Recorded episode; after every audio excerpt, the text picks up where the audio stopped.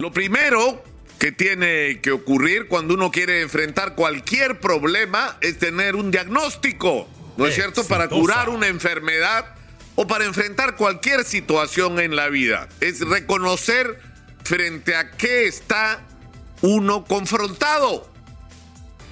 Y lo primero que tendría que hacer el presidente y quienes lo rodean es entender la realidad que tienen al frente.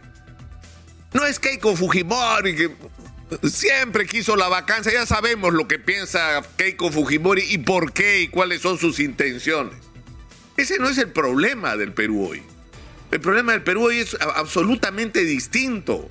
Es decir, no es que los enemigos de siempre del profesor Pedro Castillo y de su mandato como presidente eh, han arrastrado, han convencido a alguien de algo. No, señor.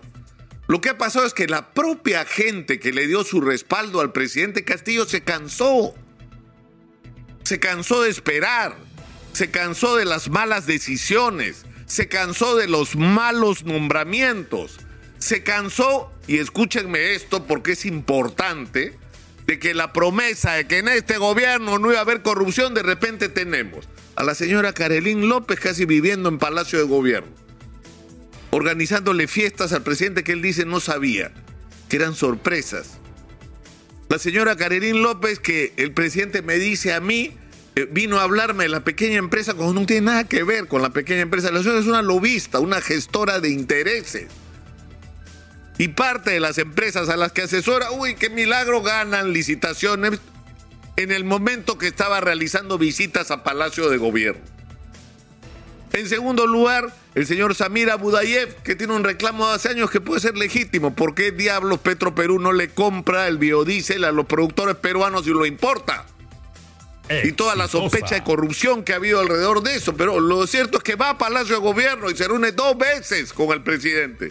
Y el presidente me dice a mí, no lo conozco, nunca lo he visto. Dos veces se ha reunido. Y el señor logra que Petro Perú finalmente le compre. Lo tercero, el tema de los ascensos. Primero el problema con los ascensos en las Fuerzas Armadas y luego los ascensos en la policía, que está multiplicado en relación a los ascensos militares. Porque lo que se está investigando es que no solamente el entonces comandante general de la policía iba a Palacio, iban a Palacio los coroneles que querían ser ascendidos. El problema es que todo esto ocurre en Palacio y la percepción que uno tiene es, oiga, no es que se iba a acabar esta historia, o el tráfico de nombramientos, donde los nombramientos de cargos eh, eh, a todos los niveles no los decide el ministro correspondiente en función a una evaluación de la calificación de la persona para ejercer el cargo, sino en función nadie sabe a qué decisiones que vienen desde Palacio. Entonces, no es esto por lo que la gente votó. Porque finalmente no solamente hay presunción de corrupción que habría que ver hasta dónde llega y sobre lo que el presidente él mismo tendría que ser el interesado. No basta con que diga la fiscalía tiene que investigar, le debemos dar facilidades. No, señor. A estas alturas el presidente tendría que haber hecho una investigación y haber puesto los puntos sobre las 10, como no lo ha hecho sobre este tema. Sobre qué diablo fue lo que estaba pasando en Palacio de Gobierno y demostrarnos a los peruanos que él no tenía nada que ver. Lo cual es muy grave, ¿ah? porque estaba ocurriendo alrededor suyo y el presidente no se daba cuenta. Pero ¿por qué es importante esto? Porque si en el Perú no cambiamos la manera como se nombra a las personas y no dejamos de poner en puestos claves a ineficientes y a corruptos, el Perú no va a salir de donde está. De eso que nos mostró la pandemia. O sea, de nada nos vale tener todos los recursos que queramos tener si el aparato del Estado es esa maquinaria ineficiente y corrupta, insisto, que ha malgastado o se ha robado el dinero de todos los peruanos. Pero no solamente eso, sino que es necesario que la vida de la gente empiece a cambiar. Es cierto que ha habido méritos en la lucha contra la pandemia, que se ha levantado una, una muralla y es un extraordinario mérito de la gente que lo ha hecho encabezados por Hernando Ceballos. pero necesitamos que se organice el regreso a clases, necesitamos que se reactive la economía, necesitamos que se resuelva de una manera inteligente y con perspectiva el problema de la informalidad en la que viven prácticamente el 70% de los trabajadores peruanos. Pero para eso hay que tomar decisiones y acciones con respecto a cómo invertir de manera adecuada el dinero público. Si tienes dinero y tienes colegios que se caen a pedazos y postas médicas que han sido abandonadas, invierte todo el dinero ahí, pon en movimiento la economía, construyendo carreteras, todo lo que hay que construir alrededor de la agricultura en el Perú y que tanta falta hace. Es decir, y promover la inversión privada y, la más importante de todas, la minera. Es decir, ya no nos basta el discurso, eh, estoy a favor de la inversión. No, señor, ¿cómo se come eso? Estoy a favor de la inversión. Este es el momento de promover la inversión en minería. ¿Por qué? Porque estamos, y se ha repetido hasta el cansancio, en un super boom del precio de los minerales. Los minerales cuestan lo que no han costado nunca en la historia. Y nosotros tenemos esos minerales, pero no valen nada si es que no los sacamos de abajo de la tierra y para eso necesitamos inversión. Entonces hay que tomar medidas audaces, convocar a los inversionistas, establecer mecanismos que permitan acelerar los procesos, por supuesto, sin renunciar a los controles y al cumplimiento de compromisos ambientales y sociales que tienen que hacerse desde el comienzo para que cada proyecto minero no termine a los dos años en un tremendo conflicto social. Eso se puede prever. Pero eso es lo que los peruanos están esperando y, que eso significa un cambio en, sus vidas.